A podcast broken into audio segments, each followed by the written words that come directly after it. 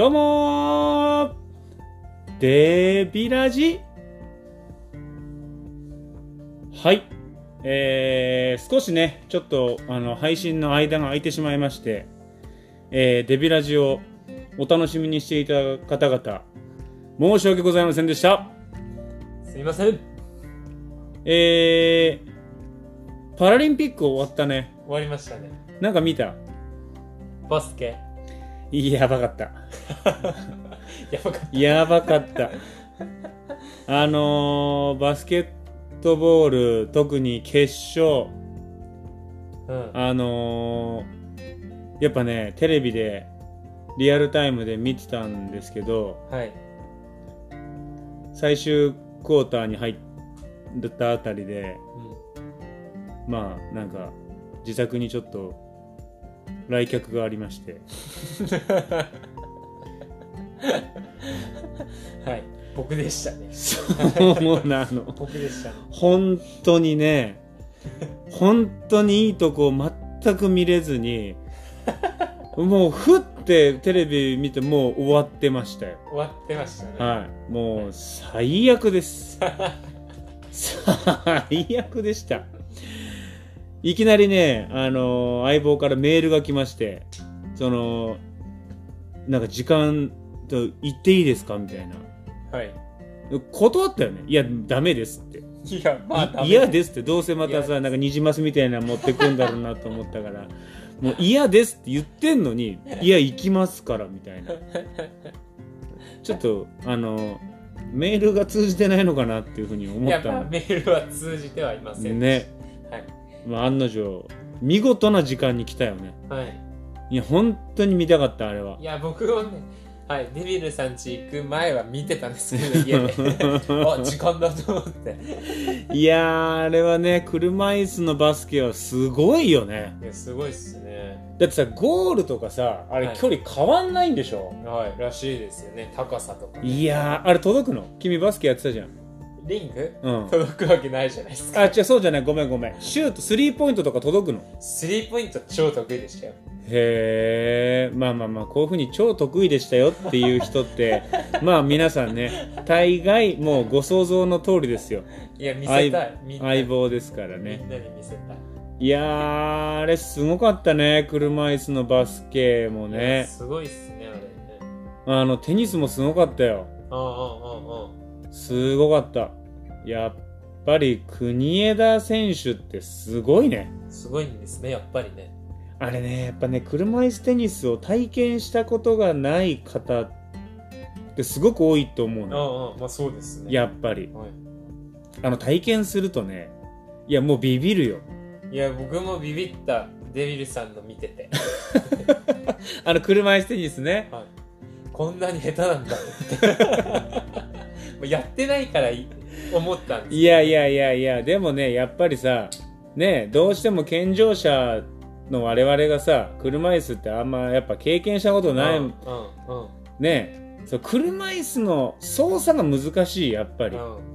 やっぱどの競技もさパラリンピックで特に車椅子のスプリントとかもそうだしさ、あのーやっぱ車椅子を扱うその技術っていうのがすげえそれぞれの競技でやっぱ特性あるんだよね。うんはいはいはい。やっぱり。で結局上半身で使うじゃん。ボールとかまあそのラケットとかをさ、うん。だってあの相手の人なんかすごかったんで決勝戦サーブうん。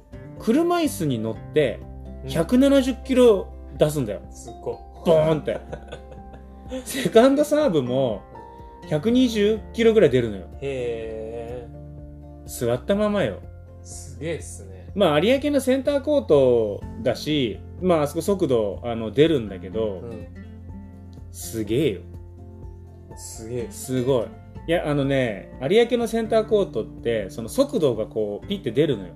うん。であの全日本とか日本の大会でもねセンターコートってあの例えばなんだろうな雨で押したりするとセンターコートだけでうんこう試合をずっとねこう行ってった年とかも実はあるのよ、へえあのーそうなるともうね朝から始まってどんどんどんどんもう入るのがもう13試合後とかえもう夜中の1時が NB 全はじある。夜中の1時に開始とかいやもうすごいのよ。へえで全部一応やっぱねその速度出んの。あ出るんですか？出る。のえいいっすね。いやあれね あれねあれねあの僕は有明のセンターコートになったことはないんですよ。あそうなんですね。でもなったまあ出ててさうん。ちょっと見に行ったりするとさ、ううんわあセンターコートの あの控えになってるとかって見てるとさみんなやる前いやー2桁は出したくないんだよねみたいな。その サーブ。の速度。これまあまあさこう全日本のあのーまあでもメーカーの人が見に来たりする人もいるわけよ、うんうんうん。やっぱ2桁ちょっと出せないよねみたいな、へでえいやまあまあもう応援してるからまあまあ頑張ってよみたいな、うん。こっちはさもう次の日が試合とかだうと、ん。あ練習しててで雨降ってきてあセンターコートになったんだみたいな感じでこう茶化すわけじゃないけど、ん。見るの。うん。でその人速攻98キロとか セカンドサーブで いや本当にねだ話戻るけど あの車椅子で120キロと160キロとか170キロってうん。ものすごいよ。そうですよね。だって足も使えないわけじゃないですか。なんか使えない。こ使えない。動力として使えない、でしかもほらバスケットとか、まあ、テニスのレシーブもそうだけどバスケ車椅子バスケでスリーポイント打つ時とかってさう、もう車椅子はスーってこう推進力出したままああはいはいはい。こう上半身でスッて投げて、うん。スリーポイント打った後はさそのまま進んでる車椅子はさ、うん。要はスリーポイントラインから中に入るじゃん。うん。要は動いてるままその途中でスリーポイント打つじゃん。うん。車椅子テニスのレシーブとかもうん。相手が打つ前にあれ後ろから前にスーって入ってくるの。動いてくるのよ、うん。で動いてきたままこうレシーブするのよ。うんだから推進力っていうのをもう動いてるもの自体でそのプラスになるんだよねあれ、ああいうのをやっぱさどうしてもさ足をバンって踏み込んだりうん。足をこう強くドンって踏み込むことでなんか力って伝わってる気するんだけど、うん。っていうかさあれでも十分伝わるわけじゃん車椅子でスーって動くだけでもあーはいはい。ボールになんか負けないし、うん。バスケで言ったらボールも絶対飛ぶんだよね。うん。そのもっと上半身をうまく使えばさ、うん。っていうようなヒントっていうのは実はものすごいある。だからもっと上半身でうまくこうねなんか全身を使えみたいなそのなんか理論ってなんか横行してるじゃん。いやまあ多いっすね。体を使えみたいなさ、はいでどうやって使えばいいのかっていうのすら分かってない人がそういうこと言ってたりするんだよね、うん。はいはい。この間うん。この間ねあのほらデビチャンネルでさ、うん。あのショート動画で腹筋ローラー出したじゃん、ああはいはいはいはい。これご覧いただいた方いらっしゃるかな？わかんないんだけど、うん。まあ、腹筋ローラーのさあのーまあねこう撮った 動画でさ、はい。あのーまあ実はコメントをいただいて。はい。でそこでまあコメントで実は結構書いたりしてたんだけどうん。体幹ってやっぱ重要っていうふうにうん。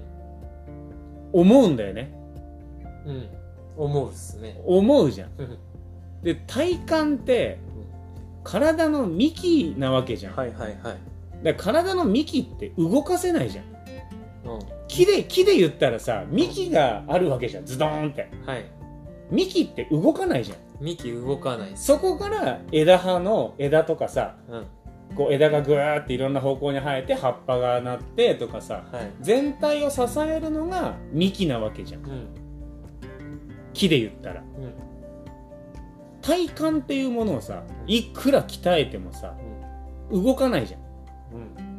結局動くのってさ、まあ、重心をこう傾けたりすればもちろん足が出たりとかさはいはいってあるんだけどさ、うん。なんかそういう体幹とかっていうのもやっぱこう間違った方向で伝わってるのってすごくあるよね。うん。で腹筋100回背筋100回やってうん。テニス上手くなりますかって話やん。まあならないでしょ。な なんか極論よ。もうはしょって言ったらさじゃあその腹筋とか背筋って何が必要なのとかさうん。やっぱさあの腰が曲がるって思ってる方すごく多いよね。腰が曲がる？腰の骨ってうん。実はうん。5度ぐらいしか曲がんないんだよ。え「おこんにちは」ってこうやってお辞儀するじゃん。ーうん。あれってさ腰を曲げてるわけじゃないじゃん。うん。わかる？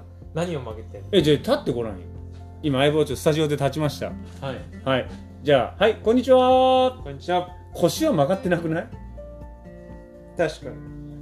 背骨か背骨っていうかさ 股関節がグッて前に入るじゃん。お尻のとこそこが折れるだけじゃん。ここんにちはって。はい。股関節が前に折れるじゃん。グッて。そこじゃん。折れてんのって。うん。そうじゃない？腰って別にさ折れなくない？うん確かで「こんにちは」ってするときさ重い頭がちょっと前に入るから背中で実はちょっと支えるんだよね。背中の筋肉で。背中の筋肉がスッて伸びるからえうん。腹筋がグッてちょっと寄るじゃん「こんにちは」ってすると。お腹がちょっと寄ってっていうその収縮とまあまあそういう話になるんだけどはい。話戻しますけどだ体幹っていうものとかもうん。あの大事なんだけどうん。あのやっぱちょっとさ違うやっぱパラリンピックとか見てすごく気づいた方もいらっしゃると思うんだよね。何がその体幹はもちろん大事なんだけど、なんかそういう運動するための、うん、機能というか、う運動を向上させるためにうん。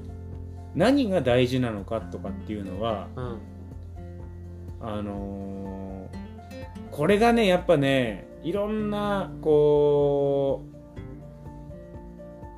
概念とか理論が横行してるから、うん。すげえぼやけてるっていうのはすんごいあると思うんだよね。うん。なんか。うん。要はさはい。スッて抜くとこがうまいから加えれる力が多く出せるわけじゃん。みたいなうんやっぱパラリンピックはね改めてこういうのはね感じましたよね。あ終わっちゃったけどね。ーまず昨日終わりました。昨日閉会式やってましたね。閉会式でしたね。わざわざね本当に君が来るから僕は見れなかったっていうその冒頭のね あの愚痴に戻るんですけども。ね皆さんいかがだったでしょうか？はい。あの水泳見ました？